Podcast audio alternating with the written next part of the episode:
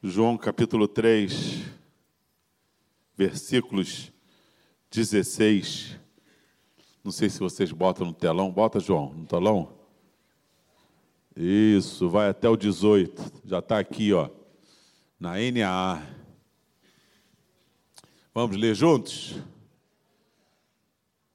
Porque Deus amou o mundo de tal maneira que deu seu Filho unigênito, para que todo o que nele crê não pereça, mas tenha. Porque Deus enviou o seu Filho ao mundo, não para condenar-se, mas para que o mundo fosse salvo.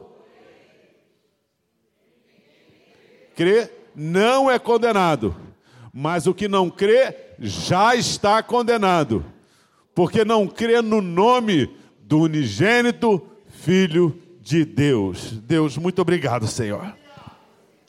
Obrigado pela tua palavra, que é a fonte, ó Deus, inesgotável. Eu sei que esse versículo sabe, a maioria sabe de cor. Mas eu te peço que algumas verdades desse texto que foi lido, ó Deus, possa inundar o nosso coração. Abre a nossa mente, ó Deus, que possamos entender a tua palavra. Em nome de Jesus, ó Deus, que tudo que nos atrapalha, tudo que nos retém, detém, tudo que nos faz, ó Deus, esfriar, seja repreendido agora. Mas que o mover do teu espírito pois é Ele que fala nos nossos corações, possas ter liberdade neste lugar. Em nome de Jesus. Amém. Podem sentar, queridos. Vocês imaginam que a gente estava hoje com aula de escatologia, não é? E aí a gente, olha o Milton ali, ó, intelectual, sentado, pensativo. E a gente estava, o, o versículo lá da aula de hoje, encerrando, Apocalipse 22, 17, diz: O Espírito e a noiva dizem, e quem quiser, e beba de graça, ela está disponível hoje aqui, lá na Maranata do Recreio, nas Assembleias de Deus, nas Batistas, nas Presbiterianas, no Brasil, no Japão a fonte está jorrando. Em João capítulo 7, quando Jesus estava lá na festa, e aí ele vai depois, o pessoal já foi antes, ele vai depois, e ele lá no versículo 37 em diante diz assim: E no último dia, no grande dia da festa, Jesus se pôs em pé e disse: quem crê em mim, como diz as escrituras, do seu interior fluirá o quê? Isso disse ele acerca do Espírito Santo que lhe seria dado. Porque ainda não tinha, está aqui o texto, né? Porque ele ainda não tinha sido glorificado. Então, de trás para frente, Jesus já foi glorificado. Está à destra de Deus. Então o Espírito Santo já foi se o Espírito Santo já foi dado, quem crê nele tem uma fonte na sua vida. Não é verdade? De trás para frente, a fonte, e é uma fonte que jorra. Ou seja, não é um conta-gota, é uma fonte que jorra. Uma fonte que ninguém segura. Mas, meus irmãos, eu quero falar hoje sobre salvação. Aliás, quanto mais eu acredito que Jesus está às portas, mais eu acho que o nosso assunto, a nossa pregação tem que Jesus salva, Jesus batiza no Espírito Santo, Jesus faz milagre e Jesus voltará. eu não sou da igreja quadrangular, mas creio igualzinho a eles. Agora, eu quero sair daqui hoje com vocês com algumas coisas no nosso coração. Primeira coisa é entender que Deus ama a todos. Parece uma coisa simples, mas quando você o teu pai te dá um carro, você se sente amado. Poxa, meu pai comprou um carro para mim. Quando teu pai paga alguma coisa, você se sente feliz. Mas quando teu pai te dá varada, você. Estou falando quando a gente é criança. Meu pai me odeia. não é verdade? Nós não somos assim? Não é? Quando faz tudo o que a gente quer, é que a gente é amado. E quando não faz o que a gente quer, é porque não gosta da gente. O amor de Deus está porque Deus não providenciou coisas momentâneas, embora Ele as faça. Deus faz muita coisa boa. Né? Muita coisa boa. Acho que eu já contei a história, vou começar a contar a história. Eu acho que eu já contei a história quando minha filha teve leucemia, aquela coisa toda, começou o tratamento, e eu não tinha, eu e André trabalhando, nós não tínhamos quem deixar nossa filha. E aí, nossa filha, a gente morava em Vasconcelos, minha sogra lá na Pina Rangel, em Campo Grande, com quem vai deixar, e nós precisávamos morar perto da minha sogra. Tínhamos que morar perto para ir trabalhar, minha sogra cuidar, aquela luta toda, a Amanda fazendo tratamento de leucemia e aquela coisa toda. Meu sogro falou: oh, o vizinho está vendendo casa. Fui lá, o seu Rinaldo, o senhor está vendendo casa. É, não, já vendi. Um oficial dos bombeiros já comprou, já está tudo certo. Tá bom? Falei, tá bom. Fui para casa, dormi, meu sogro me liga. Vem aqui que o seu Rinaldo quer falar contigo. Fui lá, pois não. É, quero dizer para você que a casa é sua. Eu falei, senhor Ronaldo, eu não tenho dinheiro. Eu vim perguntar por que meu sogro falou, mas eu não tenho um centavo. Meu, o, eu tinha uma casa em Vasconcelos, que eu construí era minha, valia uns 15, 20 mil, assim, na década de 90. E aí a casa dele valia 48 mil. E ele falou: Não sei o que você vai fazer, porque eu já desfiz, e essa noite Deus falou comigo. Que essa casa é tua. Aí eu falei: E agora? Fui ao banco, eu tinha 9 mil no fundo de garantia. Tinha uns corte hobby que valia 9 mil.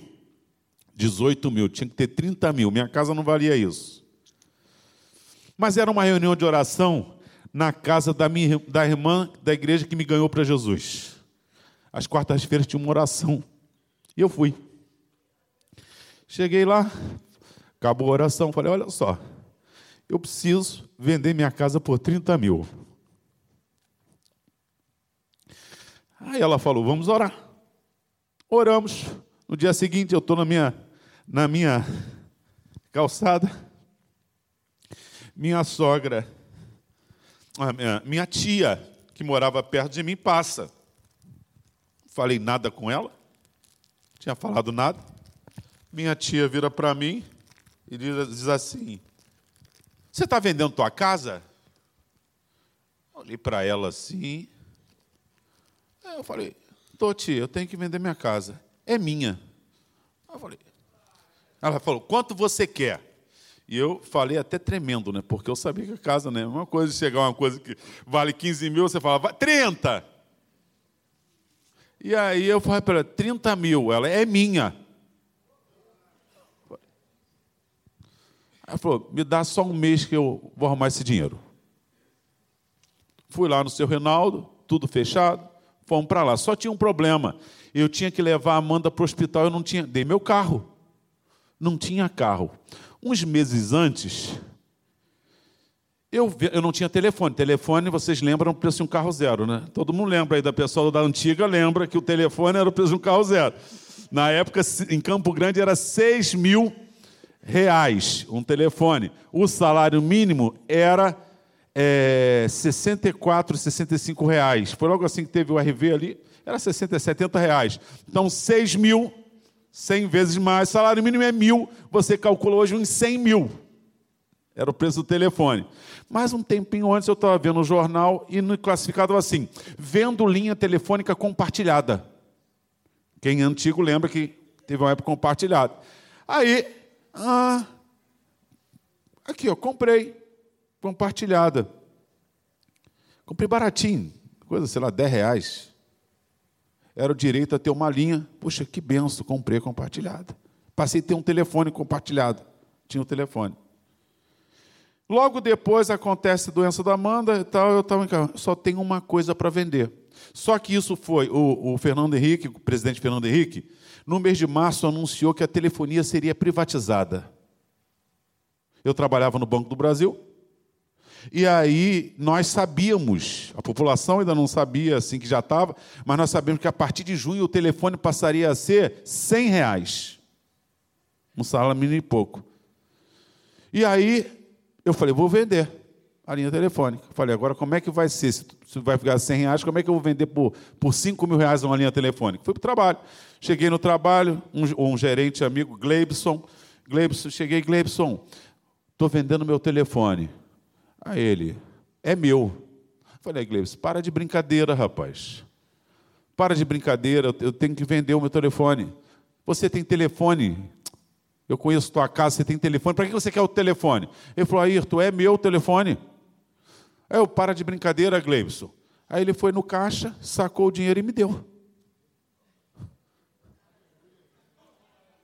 Aí eu passava na agência, mas eu trabalhava no posto da Embrapa. Lá na Avenida das Américas tem Embrapa, Cetex, quem é militar que sabe. Trabalhava no, no posto da Embrapa, como caixa no posto da Embrapa. Fui trabalhar, estou trabalhando, e uma vez por mês um gerente passava para fazer a contagem, ver se tava o, o, o cofre estava ok. Estou lá trabalhando.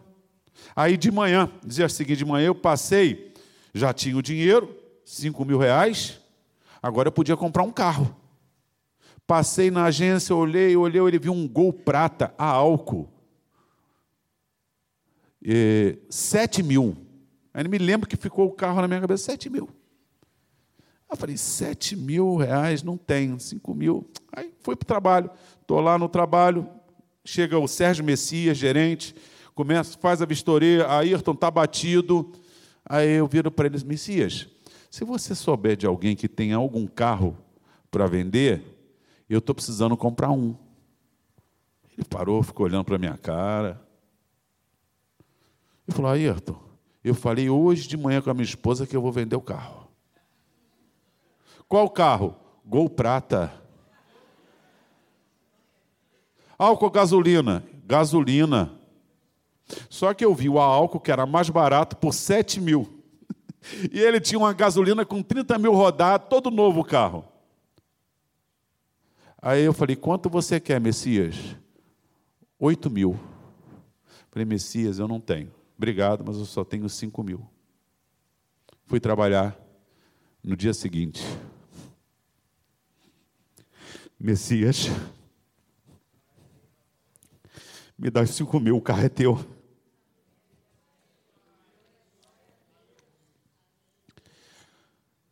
Então, esse Deus que nós servimos não é uma filosofia, nós não servimos uma ideologia. O Evangelho é o poder de Deus. Não é para todos, é para todo aquele que crê. Mas ainda que Deus me cercasse de todos os bens e me desse tudo que eu tenho na terra, um dia eu partiria desse mundo. Poderia partir curado, rico, cheio de filhos, mas se o meu destino fosse a perdição eterna, não teria valido nada. A solução de Deus, embora Ele nos faça esses milagres que nos alegra, os milagres não são o fim. Os milagres são meios pelos quais Deus prova para nós que Ele tem poder para fazer o que promete. E se Ele cuida de nós aqui, dessas formas, de 7 bilhões de pessoas, uma pessoa tem um filho doente, Deus intervém, muda um, muda outro, age para que eu receba uma bênção, significa que Ele tem poder, se Ele me garantiu que eu vou para o céu, de me levar para lá. E às vezes, como diz Efésios 3:20, que Deus é poderoso para fazer infinitamente mais do que pedimos ou pensamos. Eu fui com a Andréia olhar um apartamento, um irmão da igreja batista. 85, né? Irmão Nilton. 85 anos. Batista tradicional. Então, batista tradicional não busca milagre, né? Muitas coisas assim. Deus, né? Não é que nem a gente que toda hora, Senhor, vem à frente quem quer cura. Né? E aí o seu Nilton, há 20 anos atrás, ele me contando, batistão, na sua Kombi, dono de um mercadinho. Quando ele está dirigindo, bate com a Kombi, o volante entra esmaga o seu intestino, vai para o hospital, cirurgia, aquela coisa toda. Sobreviveu, voltou para falar com o médico, e o médico diz para ele assim: Olha, eu não não tenho explicação para a tua situação. Você sabe por que você não está com a, a bolsinha aí do lado, que teria que colocar quando eu operei seu intestino? Porque para mim você era um caso perdido. Eu te operei por operar. Para mim você estava morto. Mas acontece que quando eu estava te operando e aquele barulhinho, tchim, você morreu, que eu me virei para mandar marcar a hora da sua morte, uma voz falou no meu ouvido. continua operando.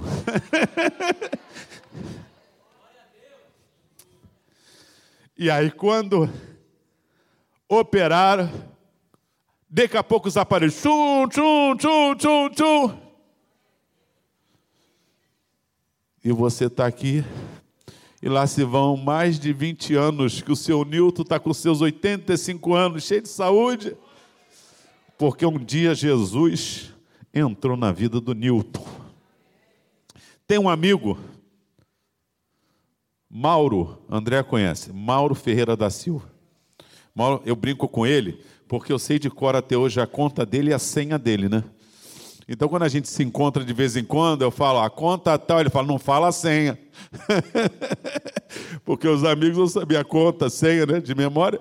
Aí, o Mauro, eu era jovem na igreja, o Maurinho era desviado, ele criado na igreja, quando deu uns 15 anos de vida, virou motoqueiro, com seus 18, 19 anos, eu já era convertido, ele é um ano mais velho que eu, e eu estou na igreja e chega a notícia, Mauro é, está entre a vida e a morte. E a igreja entrou em oração, eu nem sabia que era Mauro, ou depois viramos amigos. Maurinho, motoqueiro, desviado, afastado de Jesus, foi assaltado, os bandidos, então, quando assaltaram, não contentes de levar a moto, cortaram. Ele tem, se ele viesse aqui, ele tem uma cicatriz de um lado ao outro. Cortaram o pescoço dele todo. Os bombeiros chegaram, tiveram que segurar a cabeça, porque não cortou tudo. A notícia chegou à igreja, a igreja entrou em oração pelo Maurinho, mesmo sem conhecê-lo. Eu estava lá no grupo de oração, a gente orando o médico chamou a família e falou: se sobreviver, falar nunca mais. A igreja orando. 30 dias depois eu estou na igreja e conheci o Mauro. Entrou na igreja, foi à frente e agradeceu as orações. Aí, ele me contou depois de muito tempo que ele foi ao médico agradecer. E chegou lá, doutor, quero agradecer o que o senhor fez por mim. O médico olhou para ele e falou assim: Meu filho, não me agradeça, eu não sei por que você está vivo, eu não sei nem por que você fala, eu não tenho nada a ver com a sua história. Deus nos ama, e Ele é tão poderoso que às vezes nos dá a falsa impressão que ele tem que fazer tudo. Mas Deus não nos deu uma solução parcial, ele deu, nos deu uma solução eterna. E curando ou não curando, dando carro ou não dando carro, ele continua sendo Deus. Então, se você estiver aqui e puder contar algum milagre aqui, dê glória a Deus. Mas se você está aqui, está enfermo, está passando luta, está desempregado, saiba que a tua vitória não é aqui. Aqui são momentos que Deus mostra que Ele é poderoso. Os nossos olhos estão na eternidade.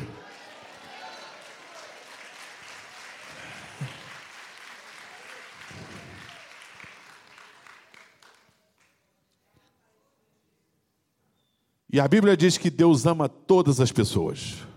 Então, primeira coisa que eu quero dizer: não duvide do amor de Deus. Não duvide que Deus te ama. Não duvide que Deus vai cumprir o que disse que tem para a sua vida. Porque Deus não é mentiroso. Jesus disse: Eu sou a verdade. Ele diz que a Bíblia santifica-os na verdade, a tua palavra é a verdade. Em Deus não há mentiras.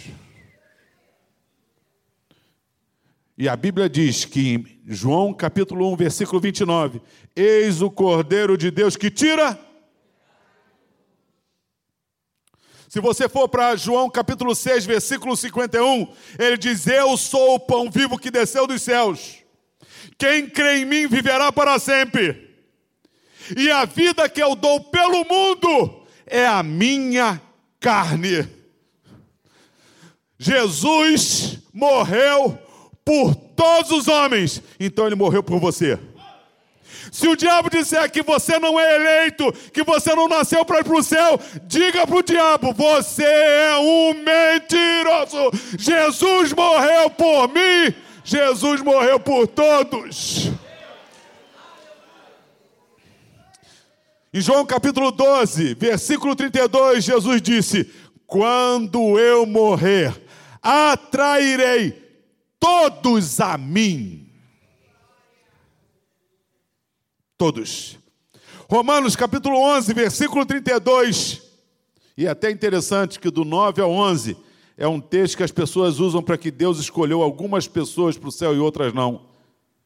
No capítulo 11, versículo 32, Paulo diz o seguinte: Deus encerrou a todos debaixo da, da desobediência, para com todos usar de misericórdia.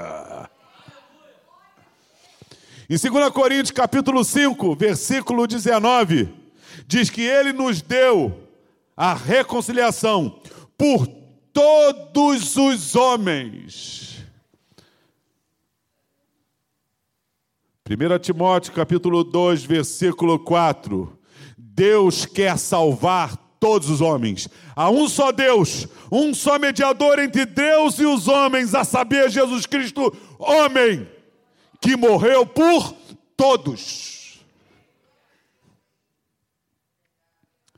Tito capítulo 2, versículo 11 diz: A graça de Deus se há manifestada, trazendo salvação a todos os homens.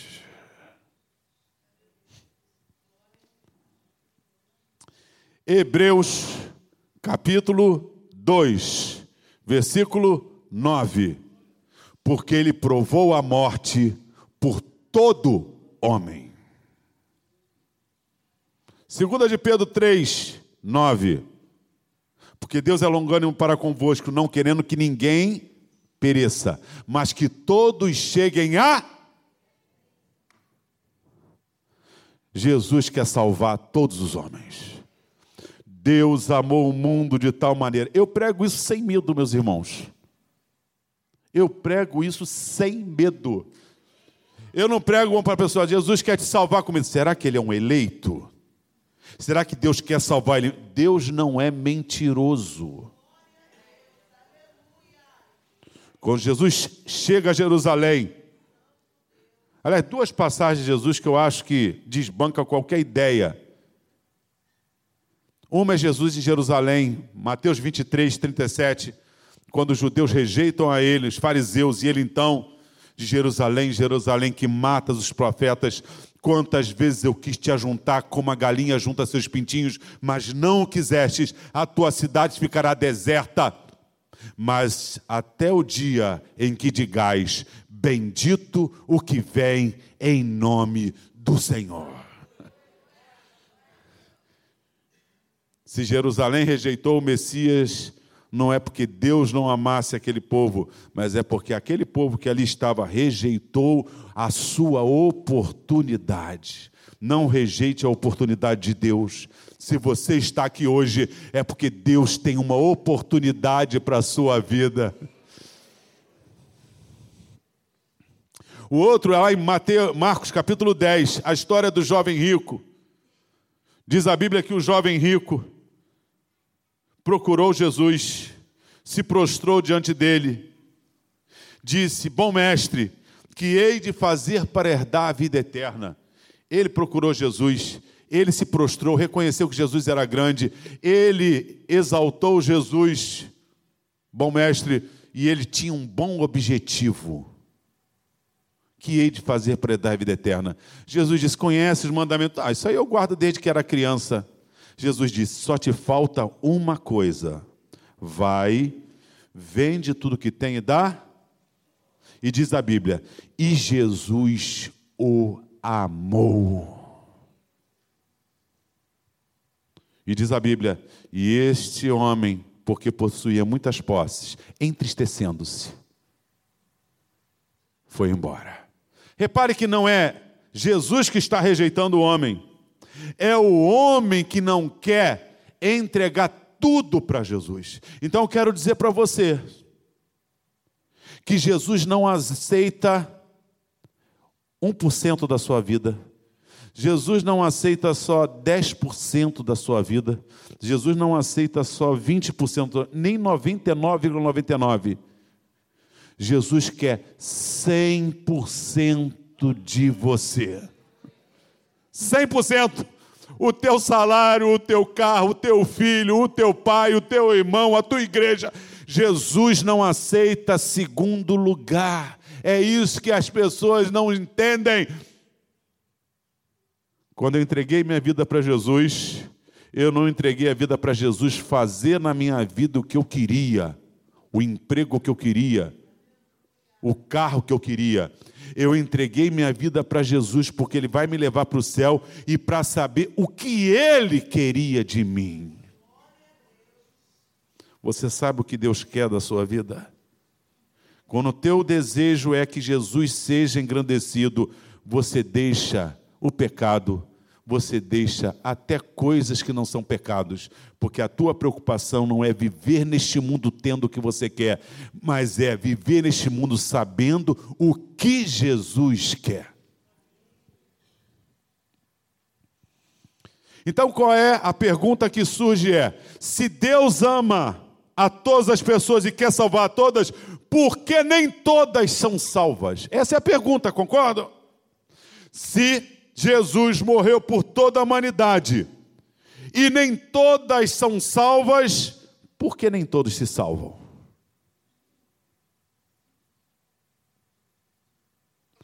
No, a Bíblia responde. a Bíblia diz que não se salva quem não crê. Ah, mas é fácil assim? Fácil assim. É só isso? Só isso. Mas o que, que você entende por crer? é só dizer assim, eu acredito em Jesus? Vocês lembram das. Eu, eu, é, é, é, o slogan que ficou aí um tempo, né? Toda hora falando. E conhecereis a verdade, a verdade vos. E a gente sabe de cor. João 8,32. Só que João 8,32 é precedido pelo João 8,30 e João 8,31. Em João 80 diz: Muitos judeus creram nele. Mas aos judeus que creram nele, disse-lhe Jesus: Se permanecerdes na minha palavra, verdadeiramente sereis meus e conhecereis a verdade. Você conhece a verdade plenamente Quando você conhece a Jesus plenamente,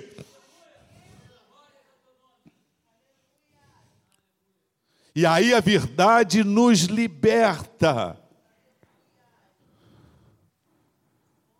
É um encontro em que você se entrega 100%. Quem não se salva, quem é incrédulo. Vocês conhecem João capítulo 1, versículo 11. Veio para o que era seu, mas os seus não. Ou seja, ele veio e eles não receberam. Quem rejeitou? Foi Deus ou a pessoa?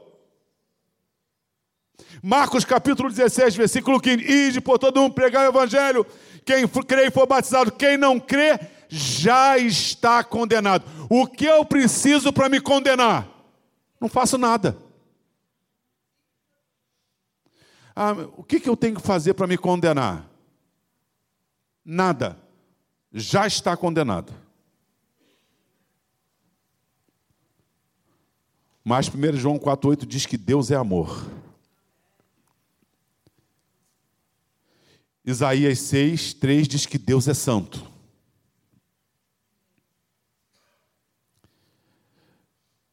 Ao mesmo tempo que diz que é misericórdia, ele é justiça. Então, um Deus santo não pode ter comunhão com o pecador. Isaías 59, 2 diz: não é? O pecado faz separação entre mim e meu Deus, e a minha oração ele não ouve. Deus é santo, não pode ver com o pecador. Mas Deus é amor. E como amor, Ele quer te salvar. Então, já que o homem pecador não pode salvar o homem pecador, o próprio Deus se fez homem. Simples assim. Vocês já cantaram, sentiu a presença de Deus hoje? Sentiu? Sentiu? Sentiu, né? Pois é, mas ele não podia te dar a presença dele, não, senão ela ia te matar. Era, era por você morrer fulminado com a presença de Deus. Sabe por que você pode sentir a presença de Deus? Porque Deus resolveu o problema. Jesus Cristo. Pois, olha, olha o que, que Paulo diz em 1 Timóteo 15.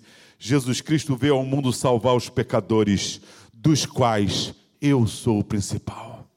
Nesse momento, serafins estão adorando e dizendo: Santo, Santo, Santo. Anjos.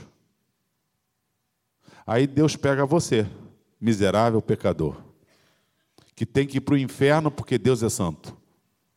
E o teu louvor chega à presença dele. Tem como crente ser vaidoso mesmo? Tem como crente? Imagina, não, eu já, já ganhei tantas almas, olha como é que eu sou importante. É mesmo. Você acha que Deus precisava de mim? Sinceramente, Deus precisa de você? Deus te dá a oportunidade de colocar você junto àquilo que Ele faz. Você expulsa demônio? Eu não expulso demônio. Quem expulsa é Deus. Quando você ora e Jesus liberta alguém, Deus está dando a oportunidade de colocar você junto àquilo que Ele. Você acha que Moisés abre mar vermelho? Pega, dá um graveto para alguém, manda ver o valão aí, alguém chega lá, em nome de Jesus, valão. Você acha que Moisés abria valão? Você acha que Josué abre Rio Jordão? Quem abre é Deus. Mas Deus quer colocar você junto a Ele. Vem cá, aí a gente fala: Moisés abriu o mar vermelho, Fulano me salvou. Não, não meu irmão, Reconheça Deus na tua vida. Sabe por que você tem a tua casa? Sabe por que você está aqui hoje? Sabe por que você tem essa roupa? Sabe porque Deus te deu a vida. Sabe por que você passou em concurso? Porque Deus te deu essa inteligência. Muita gente estudou a mesma coisa e não passou na prova que você passou. Em vez de ser soberbo, louva a Deus por ter a inteligência que você não merecia.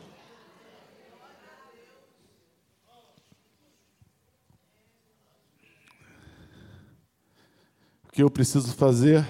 Nada. Rejeite Jesus e você está no inferno. Romanos capítulo 11, a partir do versículo 20, diz que eles foram rejeitados pela sua incredulidade, mas não fica soberbo, não, hein? Não se ensoberbece, não, hein? Porque se Deus não poupou os ramos naturais, não vai te poupar. Teme, pois.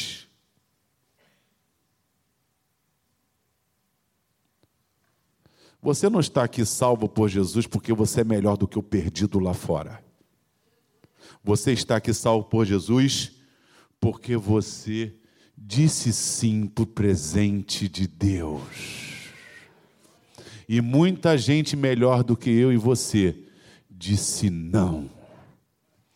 Eu acredito que eu vou reencarnar várias vezes e vou para o céu. Eu acredito que eu vou fazer muitas boas obras e vou para o céu. As pessoas estão achando que elas merecem o céu. Ninguém merece o céu. Céu é obra de Deus. em Hebreus capítulo 3, a partir do versículo 14, diz que eles não puderam, a partir do versículo 19, que eles não puderam entrar por causa da incredulidade. Não deixe a incredulidade entrar na tua vida. Muita gente boa que creu em Deus, que pregou, hoje não acredita mais. Eu estava vendo, e acho que eu posso pregar até, até à vontade, porque o meu relógio está 10 horas. Aí, 10 horas meu relógio. Não andou?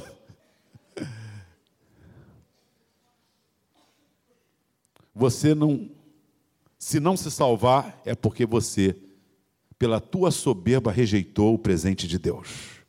Achou que não precisava. Mas você que aceitou, ande de joelho. Chore por aqueles que rejeitaram, porque muita gente melhor do que você não tem o que você tem e não é pelos seus méritos. A única coisa que você fez foi reconhecer que você é um miserável.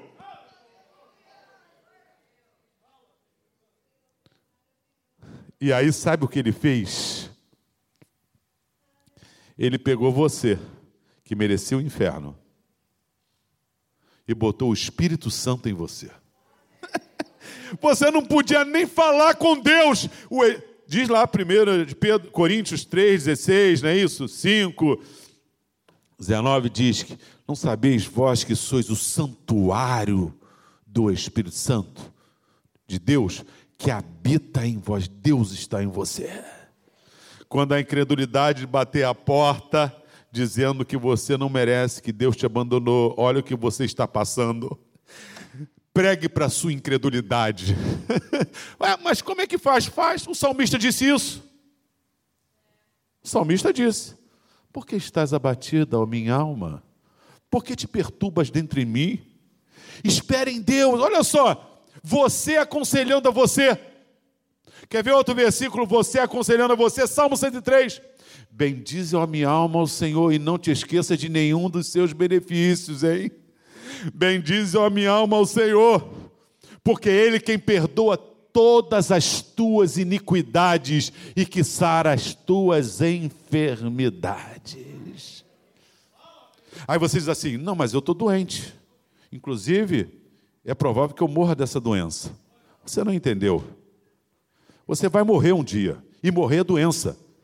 Câncer, velhice, tudo é célula entrando em complicação mas Deus tem um novo corpo para você.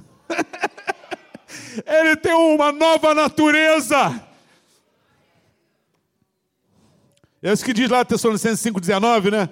O mesmo Deus de paz vos santifique em tudo, e todo o vosso espírito, alma e corpo sejam encontrados irrepreensíveis no dia do Senhor Jesus. Se Jesus voltar hoje, meu espírito e minha alma já estão irrepreensíveis, eu já estou em gozo do Senhor, mas o meu corpo vai para o pó da terra, meu corpo vai entrar em decomposição, ele vai deixar de existir. Mas um dia, diz Paulo em 1 Coríntios 15, versículo 51 em diante. Eis que vos digo o mistério: Na verdade, nem todos dormiremos, mas transformados seremos todos. No momento, num abrir e fechar de olhos, a trombeta soará. E os mortos em Cristo ressuscitarão incorruptíveis.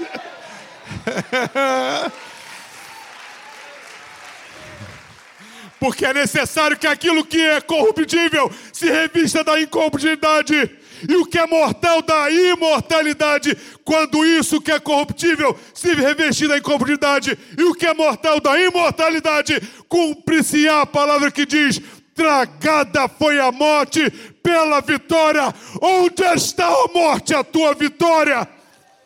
Onde está, ó inferno, o teu aguilhão? Porque o aguilhão da morte é o pecado, a força do pecado é a lei. Mas graças a Deus que nos dá a vitória por nosso Senhor Jesus Cristo.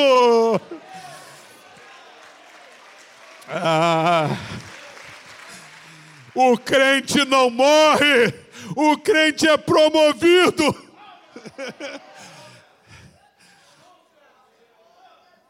Você consegue entender? Porque crucificaram Pedro de cabeça para baixo, porque degolaram Tiago, porque Pedro dormia enquanto aguardava a morte. Porque os olhos de Pedro, de Tiago, de João, de Paulo não estavam nesse mundo.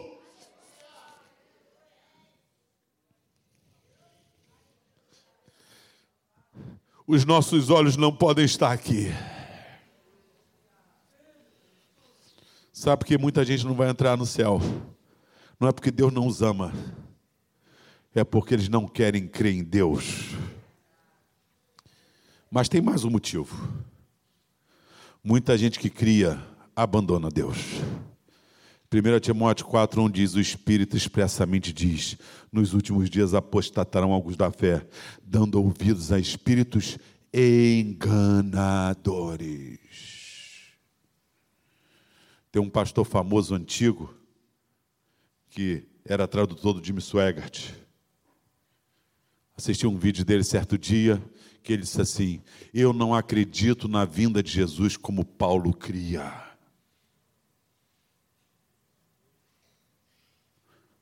Quanto mais esse mundo ficar melhor, isso é a vinda de Jesus. Que bonito, né? Que bonito como se não existisse morte. A única maneira de vencermos o inferno é a morte. Vocês lembram de Apocalipse 1,17? João diz assim: E quando eu vi, caí a seus pés. E ele me disse: Não temas, eu sou o primeiro e o último. Estive morto, mas estou vivo pelos séculos dos séculos, e tenho na minha destra as chaves da morte e do inferno. Sabe por que nós vamos para o céu? Não é porque ficamos pessoas melhores, é porque Jesus venceu por mim e por você a morte e o inferno. Ele é a ressurreição e a vida.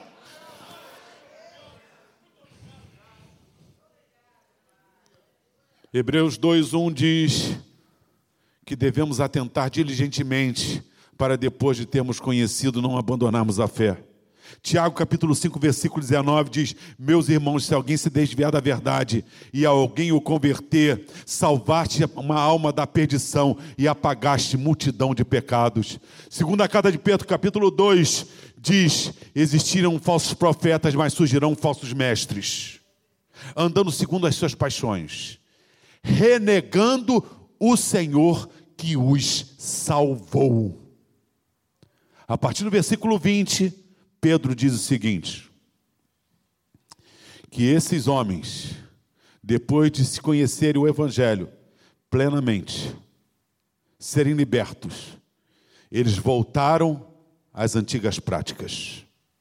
Então torna-se verdadeiro ditado: o cão voltou seu vômito e a porca a revolver-se na lama.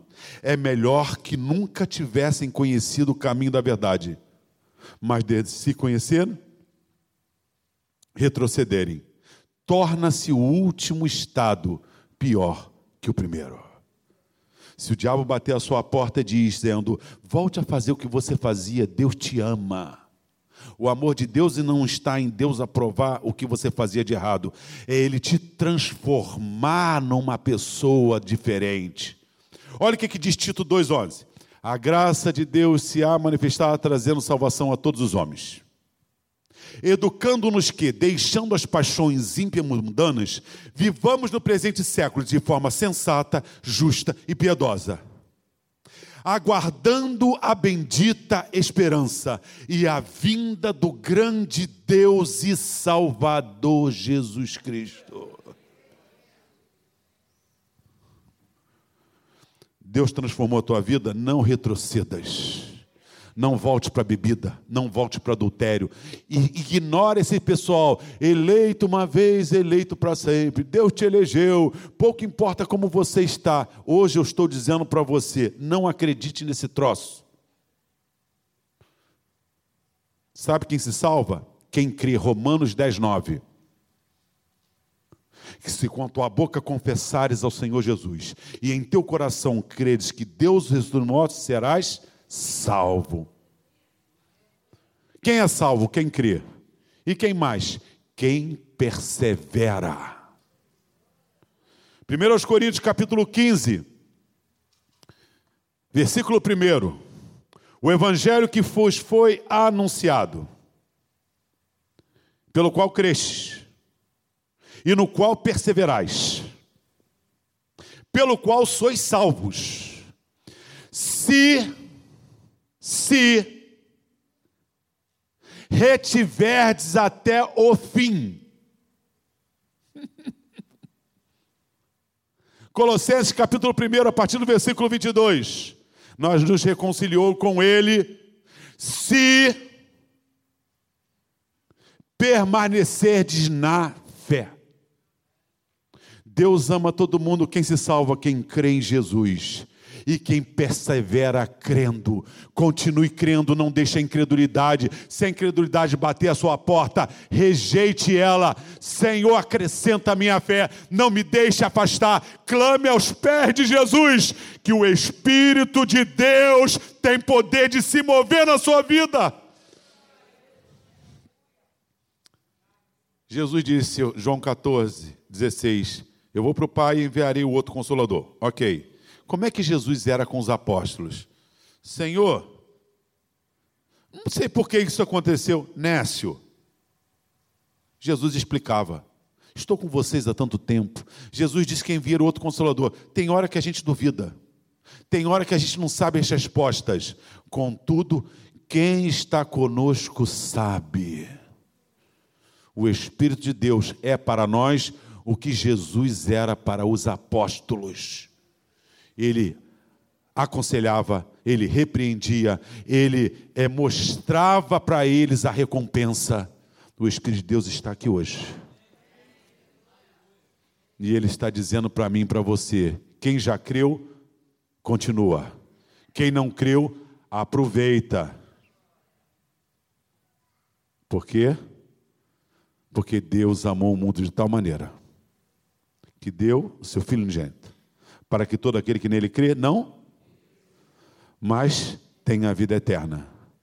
Ele não veio para condenar o mundo, mas para que o mundo fosse salvo por ele. Os que não creram já estão perdidos. Se você entrou aqui hoje e não entregou sua vida para Jesus, não saia daqui hoje sem fazer isso. Não é questão de ser bom ou ruim, é questão de vida ou morte. Amém? Que Deus nos abençoe em nome de Jesus.